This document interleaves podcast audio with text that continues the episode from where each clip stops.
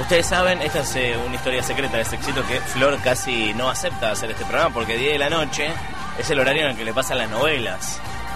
Entonces, ¿En qué, año era? Sí, claro, Vos. obvio. Sí, Claro. obvio, obvio. Las novelas siguen estando a las 10 de la noche. por ejemplo, eh, Sí. ayer a las 22, los lunes, como todos los lunes a las 22, eh, se emitió un capítulo de la serie Monzón, que pasa a Space, eh, basada en eh, la vida de Monzón. Exacto, Claro. Carlos Monzón. Sí, no Correcto. otros monzones. No, no, no. Tampoco es la historia sobre un monzón como un fenómeno natural. Claro, no. Nada no, de no. todo eso es, correcto. Carlos Monzón, el eh, campeón de boxeo. Eh, me gusta cuando dicen pugilista. Sí, El pugilista. pugilista. Este, mm, el de ayer fue un capítulo muy especial porque contó con la aparición de Celeste Cid como Susana Jiménez. Exactamente. ¿Qué tiene que ver Susana Jiménez con Monzón? Susana y Monzón tuvieron el- un romance muy apasionado y bastante mm, también turbulento.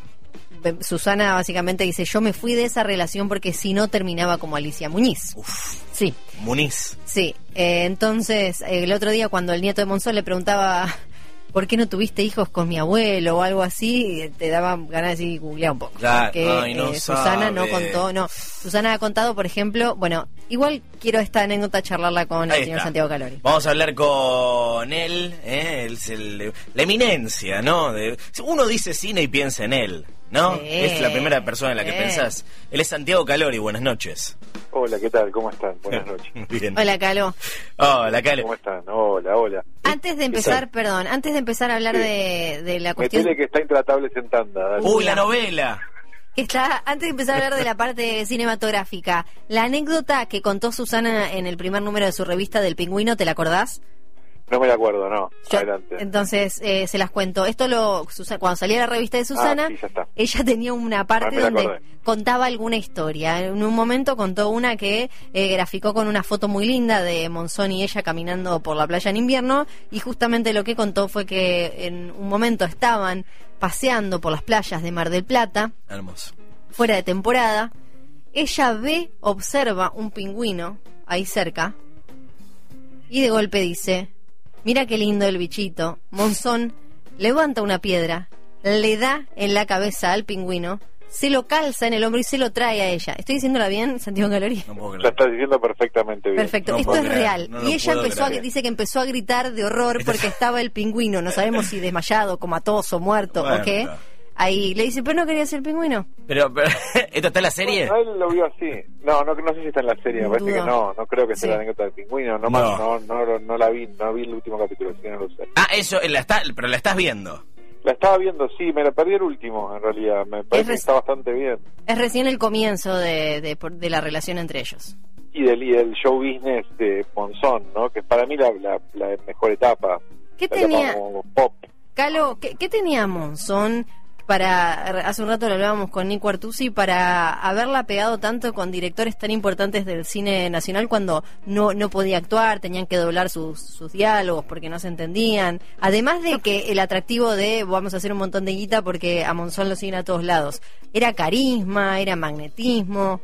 Yo creo que había una cuota de carisma, me parece que también había una cuota grande de que la gente iba a ver cualquier cosa al cine donde estuviera su ídolo, digamos. Recordemos, hagamos una, una extrapolación, digo, Ringo Bonavena, un hombre que tampoco era justamente un catedrático hablando, tiene, eh, actuó en películas y grabó discos, el Pío Pío Pío Pío Pío Pa de Claro. Ringo Bonavena. O sea, digo, eso, eso pasó siempre, digamos, la- Maradona en el día que Maradona conoció a Gardel tampoco es precisamente para darle un Oscar. No. digo, Sí. Sin embargo, lo pusieron. Está bien, el día que Maradona conoció a Gardel capaz no fue un éxito, pero Sí. no importa. Este, en los 70, digamos, yo creo que había como una necesidad muy grande de que el que vos conocías de algún lado, no sé qué, no sé cuánto, apareciera en, en- en el cine. El cine en ese momento era tremendamente popular. Recordemos que estamos hablando de mediados de los 70, cuando la entrada de cine era realmente accesible. La entrada de cine pues, sube su valor a fines de los 70, principios de los 80, con, en la época de Martínez de Oz. Digamos, se va al precio dólar que tiene hoy, prácticamente serían 7 dólares. En aquel momento el cine valía un dólar o dos. Entonces, eh, era algo al cambio, ¿no? Digo, era Sí. algo súper eh, accesible y algo tremendamente popular. Los cines en ese momento eran enormes, un montón de cosas. Entonces vos no tenías la posibilidad de ver, sea, no tenías Instagram, no tenías YouTube, no tenías nada, ni, tenías muy poca tele también. Lo cual hacía que la gente fuera a ver a sus ídolos al cine. Uno de esos ídolos era Monzón.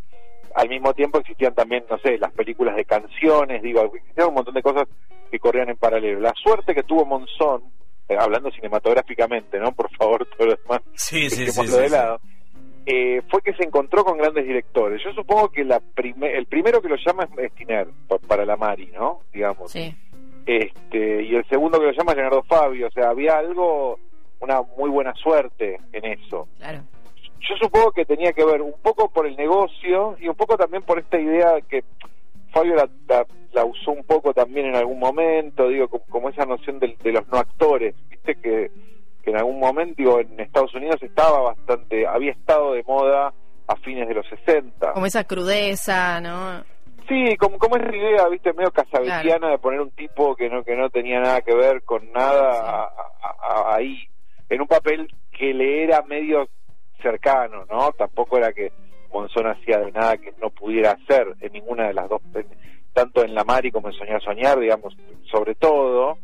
Digo, después tenés la, las películas hechas en Italia y eso, que, si quieren después nos metemos, pero este hacía de un personaje como bastante simplón y bastante rústico en, ambos casos. Entonces, no, porque tampoco era un problemón para él ser Monzón en cámara. Mm.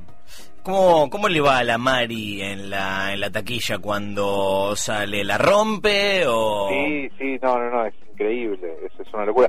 Vos pensás, la Mari es la última película de Tiner, o sea, es la última película que filma Tiner como director. Eh, Tiner venía de una carrera este, como mínimo enorme, la gente quizás no lo tiene tanto a Tiner, ni siquiera lo tenga a Tiner, y quizás hay gente que solo lo tenga como el productor del programa de Mirta, pero... pero pero tiene una carrera de cinematográfica, me animaría a decir, de las 5 o 10 mejores filmografías de la Argentina.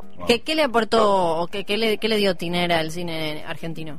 No, parece que tenía una forma, tenía una, tenía una forma visual muy interesante. Si vos ves La Mari, sobre todo, que quizás es la más accesible de, sus películas, este, es una película que tiene, o sea, que vos notás que hay un director atrás, algo que no, digamos, en el cine de los 70 en Argentina era bastante complicado. Si vos sacás, no sé, a Aristana un par más, digo, no, no tenía gente tampoco filmando tan bien. O sea, o directores menos, digamos, menos populares, si querés. Claro. O sea, eh, digamos, sí, la generación de 60, todo bien, buenísimo, pero no eran películas realmente populares. Esta era una película popular que estaba bien filmada. Claro. Entonces había algo este, de, un valor bastante interesante, sobre todo si, si ves la, la, ¿cómo se llama? La, la, la ay, no me sé, la remasterización de que hicieron hace unos años, que no me acuerdo cuándo fue, pero... Sí, como en 2000, ¿qué habrá sido? ¿12? 2014? 2014 de 14, haber sido, la película 74, yo me imagino que... es Full HD. La, hicieron, sí, la hicieron, eh, y, no, y le, tocaron los colores y todo, y un montón de cosas, y la verdad es que la ves y es como decís, ah, está, esto está muy bien, porque uno estaba acostumbrado a verla la Mari, digo, por, por, por edad y todo, la viste en función privada, la mejor calidad posible para ese momento, pero pero no era precisamente algo muy maravilloso, digamos, a nivel visual. Mm. Y con el tiempo... La remasterización es, es, bastante notable. Sí, con, con, el, con el tiempo cayó en el, en el olvido, se la sigue recordando, porque yo no, no sé, no, no, eh, aparte Es una película que, a ver, vos la ves hoy y, digamos, fuera de, a, ver, es moralista, es, este, es, es obvia en un montón de cosas y hasta puede ser un poco risible, digamos, a nivel bizarro por los diálogos y las cosas, digamos, pero pero la ves y no, y no te deja de sorprender lo bien hecha que está. Y lo de avanzada que es la película para la época en algunas cosas, digamos, en, en, sus formas o en, determinadas formas de contar determinadas cuestiones sexuales y demás, la película si bien tiene trazo grueso y si bien un montón de cosas y tal, me parece que tiene algunas cosas que vos decís, es sorprendente que esta película sea del 74. También es importante otra cosa, perdón, estoy, parezco Felipe Piña, pero también tener en cuenta que en el 74, en el 73 eh, y 74, digamos, tenés primero este, la, llamada primavera camporista y después la vuelta de Perón a Argentina, que dictaminan, bueno, un poco después muere Perón, ¿no? Y después, bueno, pasan cosas horrorosas. Pero en esos dos años hubo dos años como de mucha libertad a nivel artístico y una serie de cosas. Se reestrenaron un montón de películas que no se habían podido ver y empezaron a aparecer este tipo de películas que después desaparecieron complettamente. ¿Podemos hacer, Entonces- Calo, eh, una, una sinopsis para quienes no tienen ni idea de qué la va la Mari? Sí, es súper básica. la- eh, de hecho, la sinopsis es contar la película entera. Eh, básicamente, la Mari, una chica de, de- como, como de barrio y, y buena y qué sé yo, quiere llegar virgen al matrimonio y se enamora de El Cholo, que es Monzón, que trabaja en el frigorífico Tarzán y la quiere hacer suya a toda costa y ella quiere que esperen al matrimonio. Es la dama Es y el vagabundo, pero pero con un pero con Monzón Sí. queriéndote coger. Es este una digo en sí es básica, digo, es una especie de matrimonio es algo más lo que te estoy contando. Claro. claro. Ay, no, cholo, no, al matrimonio, ¿no? Pero Es también esto. tiene como toda una parte que estaba medio eh, que, que, que era era un tema en aquella época que era como una no, no te digo un subgénero pero que era este de las mujeres como enloqueciendo y que se mezclaba la sexualidad y lo religioso y cosas que no se terminaban claro, de entender Sí, claro. si era Pero, que la pero- pero mujer porque no había forma, vos pensás que siempre las- los temas esos siempre se tocan de la forma en la que se pueden, de- Claro. dependiendo al, contexto cultural y social de la época, digamos. O sea, se- seguramente a Tiner le hubiera encantado contar la historia de otra forma, pero en el contexto social y cultural de ese momento se contaba de esta forma. sí O sea, Sí. si quieren hacer un análisis de, de- de cómo las cosas se cuentan como se puede, vean Extraña Ternura, una película anterior de Tiner que habla sobre los gays sin hablar nunca de los gays. claro sí O sea, ah, es súper interesante eso, porque es como que decís, ah, pero esta película de que está y está hablando de eso, obviamente, pero en ningún momento hay nada, o sea, sí hay cosas que sugieren, pero pero no está dicho. Sí, lo que vemos en, en la Mari eh, no, no deja de ser como la, la represión de ella y que vive tan cargada por dogmas religiosos, sociales, de pureza, de esto y del otro, que le, le- pero a la vez eh, tiene a, a este a este chabón, el cholo, que la está tentando todo el tiempo y le gusta la cosa brusca y a ella, Exacto. y a ella, ella se Y calienta con eso, se Y ella, entusiasma. exacto, y ella después del casamiento se, se transforma completamente en lo que ella hubiera querido ser en la primera parte de la película. Eh, tiene todo eso, seguro.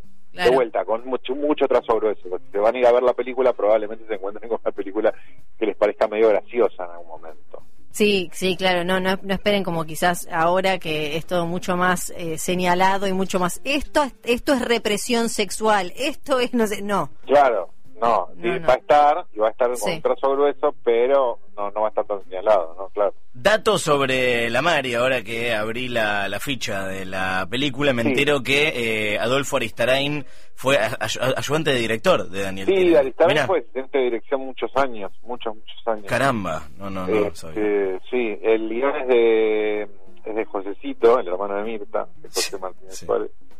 Este, Guionista también de los muchachos de antes no usaban arsénico, ¿no? y director, El- y director y también. director, ahí está. Sí, que ahora hicieron sí. la, la, la- la reboot.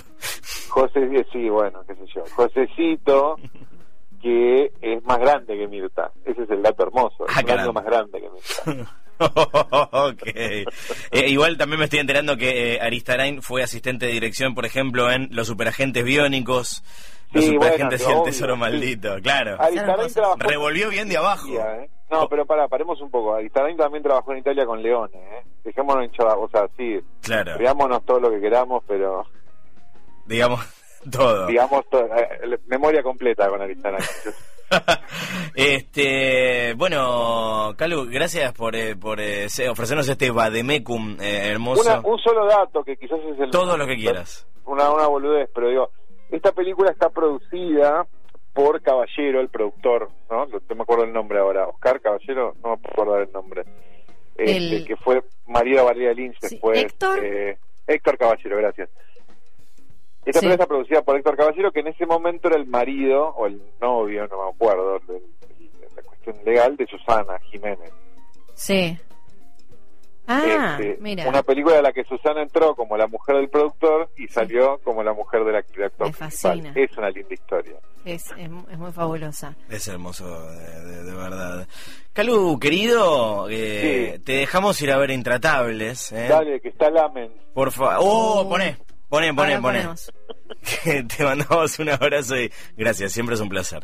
No, por favor, un beso. Gracias, Buenas Calo, beso. Sí, sí, sí. Arroba San Calori. Santiago Calori que eh, me entretengo mucho. eh, Festejo cuando, cuando veo que está respondiendo preguntas en Instagram. Es muy genio. Porque es eso, una fuente de...